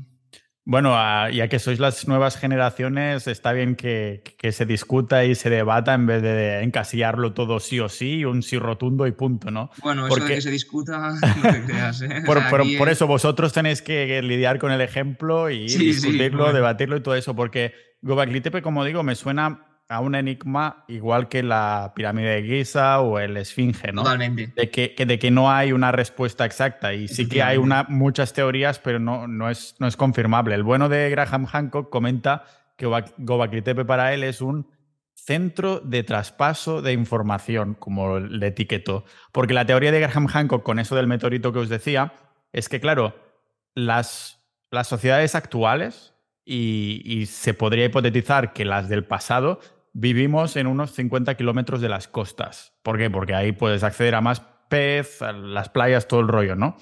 Entonces dice que si subiera la marea de un día y una noche, el 70% de la población sería la mierda por esta proximidad a las costas. Dice que entonces quedarían unos, vamos a llamarlos supervivientes, que entonces intentarían traspasar la información o algo así, ¿no? Pero claro, A ver, Sí, o sea, yo, yo solo estoy diciendo la teoría, tampoco sí, no, sí. tengo, no tengo mucha idea, ¿no? Pero, mm, y, y hay como cosas eh, súper enigmáticas en Gobekli Tepe, como las, las formas de los pajaritos con las bolsas. ahora te digo, Vale. a ver, el tema es que, primero, para empezar, el meteorito de que habla, yo creo que se refiere al cometa Clovis. Creo que habla de ese, que además precisamente la fecha fue por ahí. Entonces, que fuera un centro de información, ¿te refieres a que la gente hablara y cuchicheara y se pasara información? ¿Te refieres a eso, no? No lo sé, sinceramente. O sea, traspaso de información como de la, de la antigua a la nueva o algo por el estilo. Sí. Vale, a ver, Sí, a, a mí, si es lo, en lo que estoy pensando que él dice, a mí sí que me cuadraría, pero por la sencilla razón de que cuando uno, si suponemos lo que he dicho antes, de que es un centro de rezo o de, lo- o de cualquier práctica religiosa, la gente no va solo a rezar, o sea, la gente habla, interactúa, eh, la gente está varios días ahí, o, o sea, perfectamente podría haber sido las dos cosas. Bueno, de hecho, mismamente en el, el templo de Salomón, en época de Jesucristo, bueno, no era de, Salo- no era de Salomón, era de, ya lo habían. Te quiero decir, el segundo templo eh, era un, ya no era un centro solo de rezos, sino se había convertido en un mercadillo, en un centro de. O sea que yo creo que podría haber albergado varias funciones perfectamente. Ujú. Sí. Esa es mi opinión. Luego, yo también sí que quiero decir, eh, yo la, la hipótesis de Graham Hancock, o sea, aquí, a- aquí que la gente debe pensar que yo soy un señor arqueólogo, sabelo todo. Lo cierto es que Graham Hancock a mí sí me gusta cómo defiende sus ideas. O sea, yo no puedo saber hasta qué punto es verdad o mentira lo que dice.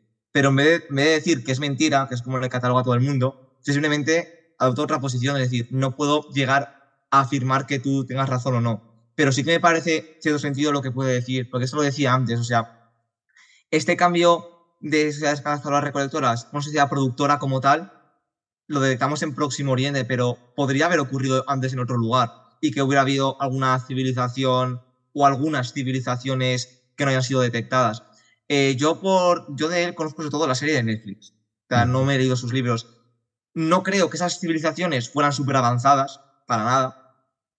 Pero que podía haber ocurrido esto antes, sí que es un cambio que yo creo que a lo mejor podía haber ocurrido. O sea, no sé si realmente llegó, llegaron a haber civilizaciones antes de Mesopotamia, pero bueno, o sea, es posible. Entonces, yo no me imagino, cuando habla de centro de información, yo no me imagino que esta gente dijera, oye, venga, hemos desaparecido, tenemos que hacer que la gente del futuro eh, no cometa nuestros errores y que tenemos que darle todo el conocimiento antes de que desaparezca. Yo creo que más bien podría haber ocurrido que esta gente se quedó sin civilización, pero como entró en contacto con sociedades nuevas, pues al final, a través de contactos, pues uno quiere replicar su modo de vida antiguo.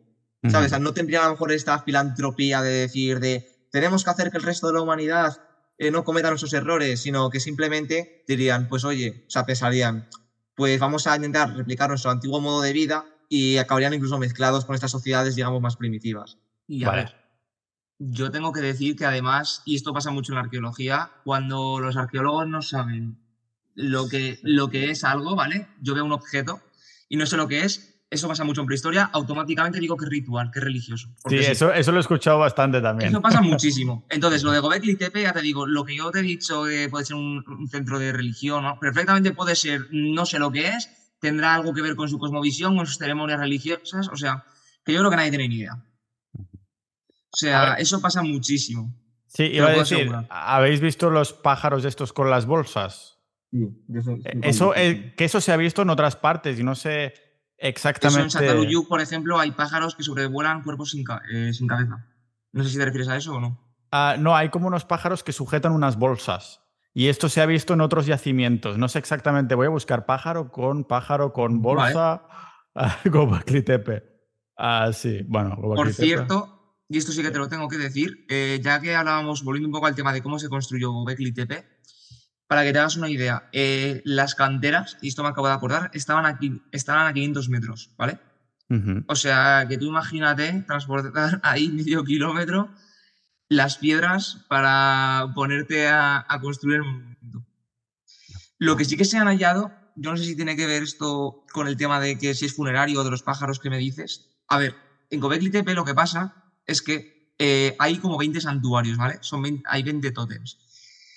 Entonces, hay un tótem de esos 20 con, una, con forma humana y el resto son, tienen forma animal. Y encima animales eh, muy específicos. O sea, como que les asocian un significado. No es un animal porque sí. Vale. ¿Entiendes lo que te digo? Sí, sí, sí, sí, sí. claro, lo que una de las cosas más extrañas también, que podría ser un ritual, podría ser que no, pero es el hecho este de que, por lo que yo entiendo, fue enterrado deliberadamente. Es decir, lo encontraron, creo que la, la arena o algo así, como que lo hicieron, no sé qué, y en algún momento, pues tierra encima o algo por el estilo. Por eso se tardó tanto en encontrar, en el sentido de que no, estaba visible. De hecho, posiblemente. a, mí me a mí me suena. ahora mismo no lo sé, pero yo tengo entendido que sí. No, sí, no me atrevo a afirmarlo, pero yo diría que sí, que tienes razón en lo que dices. Y de hecho, la práctica, la práctica de enterrar, de enterrar santuarios eh, no solo ocurre ahí. O sea, hay bastantes ya, incluso en España, no sé si era el del Turuñuelo, una de época tartésica, que se, que se encuentra eh, también enterrado, pero deliberadamente. O sea, esto de enterrar, digamos, santuarios es una hipótesis que perfectamente puede ser válida porque ya está documentado en muchos otros sitios y de época más reciente.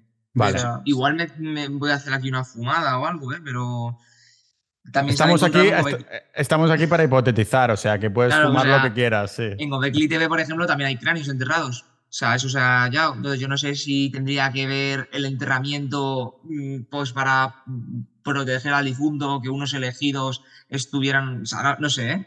¿eh? O sea, ya te digo. Os voy a hacer un, compartimiento de pantalla a las personas que. Voy a hacer de Auto Jamie, del podcast de Joe Rogan, que tiene un Jamie. A, a ver, lo estáis viendo, ¿no? Eh, ahora. sí. Ah, esto, es, esto, es, en América, esta es en, ah. Mesopotamia. Y hay como unos humanos, no eran pájaros, en algunos sí que hay pájaros, pero sujetan unas bolsas súper raras y son en sitios con miles y miles de kilómetros de, distancia.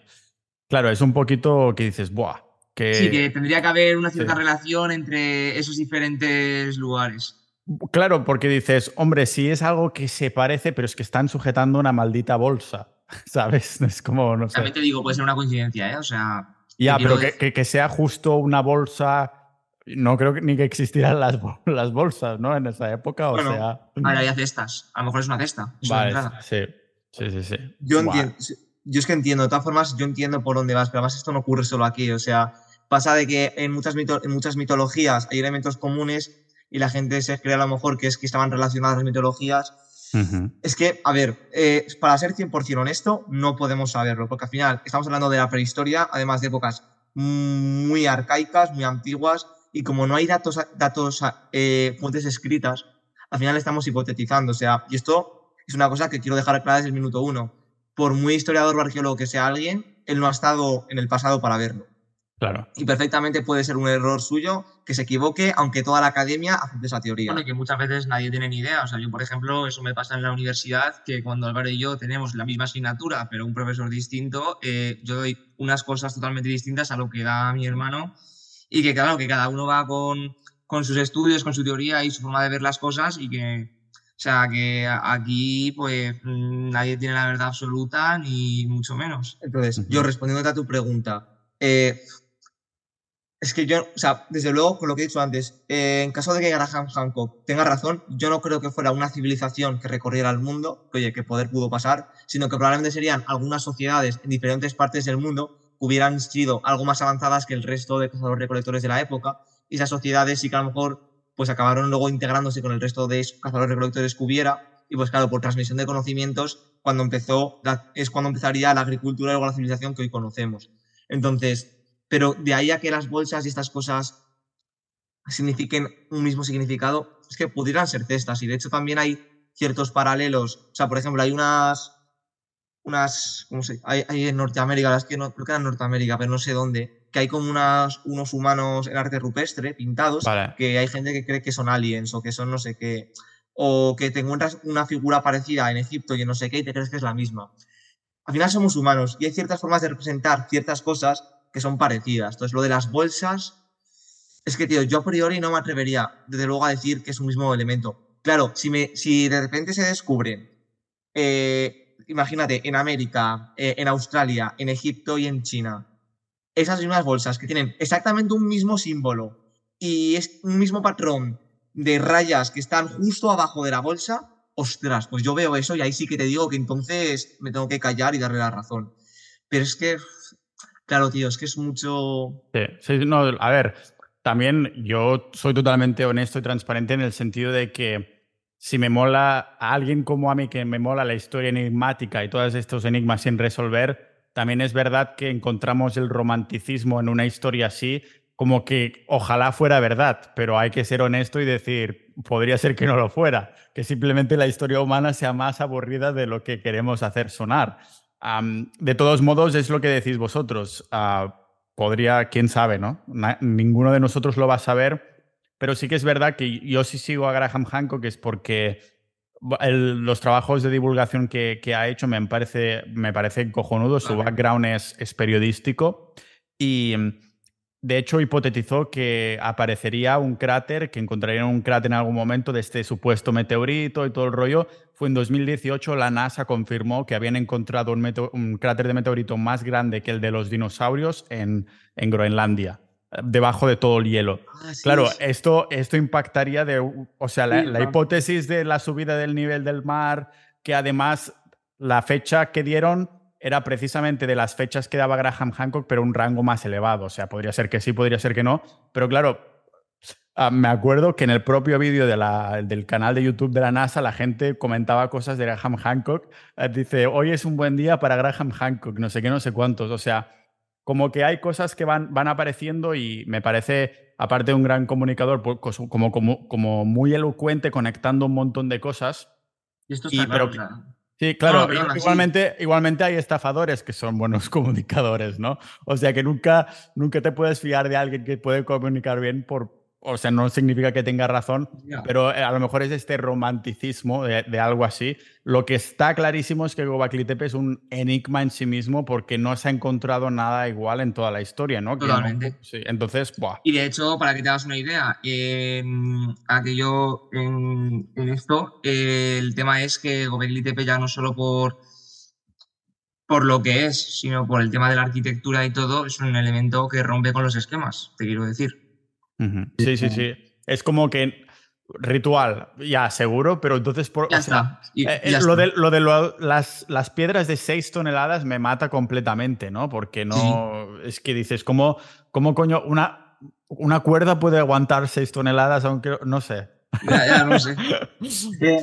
Ujú. No, claro, es el problema de las adaptaciones. Por ejemplo, Yo entiendo que probablemente haya mucha gente interesada en que las adaptaciones de Gobelin TP sean más recientes, porque así es, ah, me, me encuadra con lo que yo ya sé. Pero Sí. imagínate, imagínate que ahora voy yo, excavo ese yacimiento y te digo que es del 12.000. Ojo, ojo, ahora, que lo dices, leí la última vez que solo un 5% de Go- Gobekli Tepe había sido excavado, que eran el propio De hecho, gobierno de Turquía, de, que, el propio gobierno de Turquía que no dejaba que se excavara más, como esto, algunos monumentos de los sumerios y no sé qué cosas, que el propio gobierno de, no sé si era, ¿en qué país estaba esto ahora? Irak. Que es Irak, Irak, ¿no? Sí. E- Era el propio Irak que había mm, destrozado estos monumentos, o sea, como figuras de la, época de los sumerios, porque algunos dicen, a los amantes de, la arqueología, la datación y todas estas cosas, que era una manera de que si se descubrían ciertas cosas, pues la religión o la fundación de, de lo que piensan estos países entraría en peligro, ¿no? Y es uno de los motivos por los que, por ejemplo, el gobierno de Turquía no deja que se excave más Gobekli Tepe o de que destrocen estos yacimientos históricos de, de Sumeria en la época que eran estos hombres pájaro con barba que eh, yo es que estaba flipando. No sé si conocéis el canal de YouTube de Bright Insight, de, em, que era un, un tío que básicamente bueno, documentaba estas cosas. Se había ido, era un americano que se había ido con, la, con el ejército a estos yacimientos y unos años más tarde ah, volvió y le habían comunicado que eh, donde se había tomado él fotos lo habían destrozado completamente el gobierno de Irak porque no querían que se investigara más. O sea, en vez de decir no, lo prohibimos, decimos lo destrozamos y así nos aseguramos que no se va a poder investigar porque podría en peligro ciertas creencias religiosas. Claro, claro, si crees que la dirección del mundo va en una dirección y de pronto estos yacimientos te están diciendo que la historia de la humanidad va en otra dirección que puede poner en peligro el Corán o la, la Biblia o lo que te dé la gana, pues la gente ver, por hecho, religiones... sí. Ha pasado, o sea, en, en Irak, cuando- bueno, Irak no, era en, en Palmira, eh, cuando se destruyó el templo de Palmira, igual, por tema de que atentaba contra la religión, o en Afganistán, que habían destruido los talibanes las industrias, o sea, las industrias, las estatuas estas, gigantes. y y que luego yo creo que al final esto, yo creo que pasa un poco, yo siempre hago el símil como con la salud, o sea, al final hay una verdad oficial y claro, y el que la quiere contradecir, pues le vamos a ir a, le vamos a, vamos a ir a por él, le vamos a linchar y, y no necesariamente el que postula algo en contra de la verdad oficial puede estar de acuerdo, o sea, puede estar de acuerdo, puede estar en lo cierto, Ya. pero bueno, a mí al menos es verdad que cuando todo el mundo se conjura contra alguien, me hace ya dudar, ¿eh? Porque... Por eso, esto- eso es uno de los motivos por los que yo también cogí con buen ojo a Graham Hancock. Sí, porque a mí me- todo- me porque pasa, todos ¿eh? los arqueólogos iban A mí, contra él. a mí me pasa lo mismo. De hecho, a veces peco de inocente, de ya parece que si todo el mundo está contra ti, entonces ya tienes mi visto bueno. A ver, tengo que analizar lo que dices, pero totalmente de acuerdo. O sea, y esto en temas de salud pasa lo mismo. Muchas veces cuando había una verdad, bueno, incluso había- eh, con lo de que si fumar era bueno, o, co- o con el Semmelweis y las parturientas, el caso es que mm, cuando tú descubrías algo mm, y, e iba en contra del dogma establecido, pues hasta que te lo reconocían, pues sí, te lo reconocían, pues pasaban a veces hasta décadas y incluso el autor había muerto ya. Pues esto yo creo que pasa lo mismo, o sea, tenemos una concepción de la historia, pues eso, muy eh, establecida. Sí. Y hasta que mm, haya un cambio de paradigma, pues pueden pasar mucho tiempo. De hecho, tú mismo lo has dicho antes y yo te lo confirmo. O sea, Gobekli Tepe eh, ha sido re- descubierto muy recientemente, ¿sabes? O sea, que estamos a... Y si tenemos que reestructurar ahora la historia de una manera totalmente distinta, igual es que aún, aún estamos al principio de ese cambio, ¿sabes? Ya, Yo- lo- yo quiero. sí. Perdón. Habla, habla tú, habla tú. No, no, solo iba a decir que esto, que la historia muy probablemente no es lineal, como nos han dicho, de vamos así, ahora sí, ahora neolítico, ahora eh, hasta aquí. Es que sabes lo que pasa, que primero, eh, el tema de que de con- para contarlo es mucho más cómodo, pero por ejemplo, el concepto de una de historia lineal, de, de un. O sea, eso viene también mucho con una mentalidad eh, cristiana, que yo de hecho estoy de acuerdo. O sea, yo, por ejemplo, los musulmanes, que antes me hablabas del Corán, eh, para ellos, eh, ¿cuándo fue la gira? En el 600. 632, creo que fue. 600. Bueno, en plan- bueno, no sé si sabes lo que es la gira, me imagino que No, básicamente ¿Qué es? Pues cuando Mahoma, cuando Mahoma, Huye, cuando huye a Medina porque está predicando. Mahoma- está, Mahoma está en la Meca predicando y, y, pues era algo que iba en contra de- del dogma oficial de, de- algo de aquellos momentos, entonces le echan, entonces tiene que huir a Medina, pues para los musulmanes eh, eso es el año uno de su calendario, o sea, ellos de hecho no miden, ellos no van en antes o después de Cristo, para ellos eh, va precisamente el, el año uno empieza aquí. Entonces, eh, a todo esto, ¿por qué lo estaba diciendo yo? Ya se me, ha- se me ha ido Un, un momento, entonces, pero entonces creen que dicen el año 10.000 antes de- del año 1 o, o para ellos la historia empieza el año 1. No, no, no. Ah, vale, ya, ya es que ya me acuerdo lo que iba a decir. Vale. Entonces, la cosmovisión eh, un poco cristiana occidental también, pues eso, enfatiza la historia de una forma lineal. Para ellos, a partir de ese año, es como que ellos viven en un completo presente. O sea, para ellos, pues ha existido todo lo que ha existido hasta, hasta la huida de Mahoma, que ahí ya, pues por así decirlo, también la palabra está revelada, ¿no? O sea, y ellos ven el mundo como que el tiempo se ha congelado, como que a partir de entonces todo es un presente. No hay una Ujú. forma de avance. Sí, que no, no. no hay, no hay un progreso como tal, ¿me Sí, entiendes? que todo lo que se desvíe de, de ese, de, digamos, de esas circunstancias históricas y sociales, pues es como una herejía o es como un desvío de una doctrina tal. Pero la- lo que es el, el- el concepto de una época lineal nace con el cristianismo. Porque de hecho los griegos tienen una mentalidad cíclica de que todo se repetía. Y es Vale. el cristianismo el que dice que no, que hay, ha habido un antes, hay una hora y habrá un después diferente al antes. Bueno, y los vikingos con el Ragnarok también eran cíclicos. ¿no? Sí, es que todas las cosmovisiones han sido cíclicas. Hasta Ujú. el cristianismo y, y el cristianismo es un poco el que ha puesto esto. A ver, es que tenemos que tener en cuenta que la mayoría de sociedades, eh, de, bueno, sociedades cazadoras recolectoras, prehistóricas, eh, o sea, ellos, lo de, ellos se miden en función del espacio, no se miden en función del tiempo. Sí, más o menos. O sea, el tiempo va... Buah, pues que no estamos en este tema, tío. Pero... Sí, sí, sí. Pero sí, bueno, es que, Tepe da mucho que pensar realmente. Y, y Pero- te, da, de- te empieza a hacer dar vueltas de, de toda la historia de la humanidad, de ti, de la sociedad, absolutamente de todo.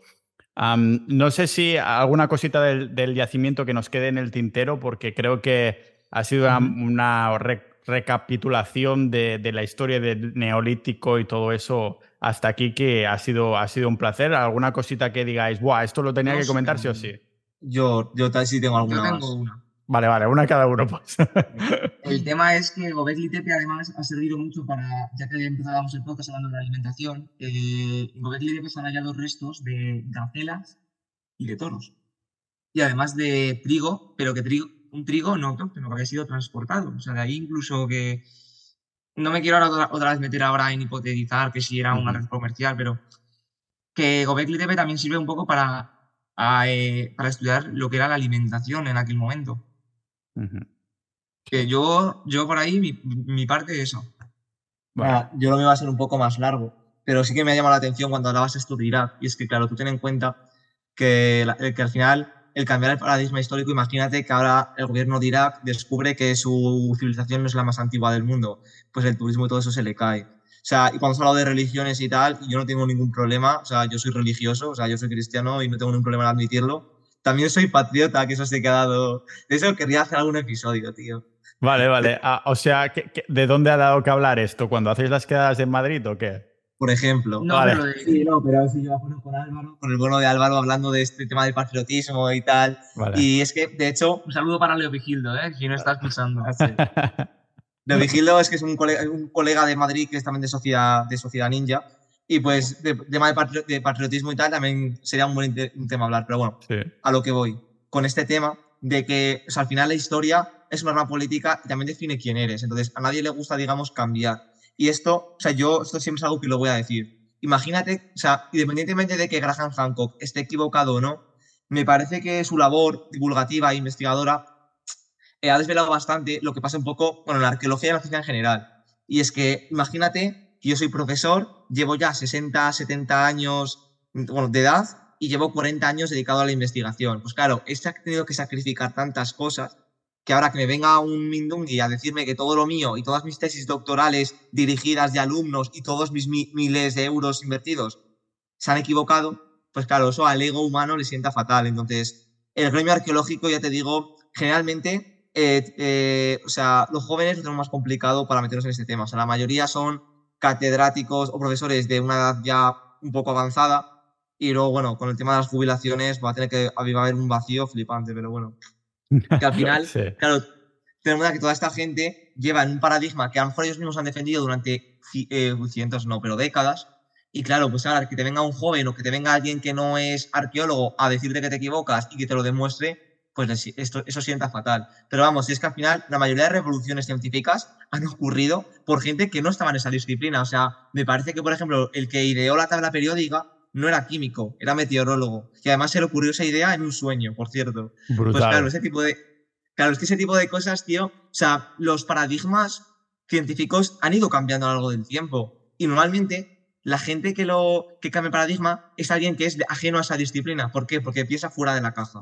Los Entonces, pues claro, multidisciplinares y multipotenciales, sin duda. tal cual, tío. Todo, todo tiene que ver, todo está relacionado. Historia, salud, economía, religión. Y luego, y lo- y luego Todo ya está conectado. último- sí, sí, sí. Y ya por último, y si quieres con esto cerramos este maravilloso episodio, pues nada, de- decir que, que al final eh, hay un problema también en ciencia en general y es que a lo mejor el que es psicólogo solo lee de psicología, el que es de historia solo lee de historia y el que es nutricionista solo lee de nutrición. Pero un multipotencial como nosotros tres, pues claro, lee lo importante de muchas cosas diferentes y ata muchas y, y interconecta muchísimas más cosas que la mayoría de los mortales. Bueno, eso pasa mucho con el tema cuando ahí se está haciendo un estudio de un yacimiento, muchas veces el arqueólogo dice, "Eh, esto lo hicieron así, y luego te viene el ingeniero o el arquitecto y te dice, no, perdona, esto ya te digo yo que físicamente es imposible que lo hagas así, o sea, que, o sea, eso siempre pasa muchísimo, por ejemplo, o que si discusiones entre antropólogos, lingüistas y arqueólogos, o sea, te quiero decir que muchas veces yo pienso una cosa, pero el que está metido en otra materia dice, esto es imposible. Claro, el, el historiador dice esto lo hicieron así, el ingeniero dice "Oh, esto es imposible y eh, porque está hecho con estos materiales y el historiador dice estos materiales no existían en esa época. Al final todo el mundo dice, a ver, ¿en qué quedamos? ¿no? Mira, de Pues sí. hecho, sobre, sobre esto hay un documental muy bueno que lo ponen en la 1 o en la 2 en televisión española, que además yo no es que sea, no veo mucho la tele de antena, la verdad, pero es, es un tío ingeniero, pero que Sí. habla de calzadas romanas, no sé si te acuerdas de Sí, de ingeniería romana se llama. Básicamente se dedica a hablar de cómo se han construido las obras públicas romanas, generalmente. Vale. Pero nada, este, este es ingeniero, pero el tío es un apasionado de la historia. Para ser ingeniero, ve muchas cosas que un arqueólogo no ve. Y entonces me acuerdo que había unas escobillas que decían, "Buah, es, que es asqueroso que lo voy a contar, que decía que si lo usaban para limpiarse el culo los romanos y decía que eso era imposible porque no sé qué, no me acuerdo exactamente el, el que era, pero lo- con esto lo que quiero Esto es imposible porque esto tiene pinchos y me pincho el culo. así se- Ah, El ingeniero ha hablado. Claro, pero, o sea, es que al final es una cosa que al final la gente eh, está muy de, no, esto es intuición profesional. Pues no, tío, si sabe de, de esto más que tú, pues te callas, tío. Y al final esto es, la verdad, lo que pasa es que hay gente que no le entra. Pero vamos, o sea, si quieres, otro día hablamos de sesgos y de intereses a la hora de interpretar la historia, que, que hay unos cuantos también. Sí, han salido muchas ideas semilla para posibles episodios, así que encantado de que volváis. Ha sido un episodio muy enriquecedor porque hacía meses literalmente que no estaba metido ahora en historia y me ha encantado pues aprender con vosotros y recordar cosas de, hostia, es verdad, ah, por eso me gusta la historia, es verdad. Tenemos Así que, que- volver. Vamos a poner mucha fuerza para que sea otro- un tema muy hablado. Mira, y desde aquí, desde aquí quiero mandar un saludo muy grande, pues eso, a, a toda la comunidad ninja, también en especial a los de Madrid. Y bueno, también sé aquí que está Arcadian, que debe ser historiador o arqueólogo por ahí, pues también le mando un saludo desde aquí. Y al crack de Lovigildo, que le tenemos en alta estima. Alias Germán. Muy bien, chicos. Enrique y Álvaro, muchas gracias por haber venido. Un abrazo enorme. Bueno, eh, pues gracias a ti por invitarnos y enhorabuena por este episodio y por toda esta comunidad que has creado. Gracias, un abrazo.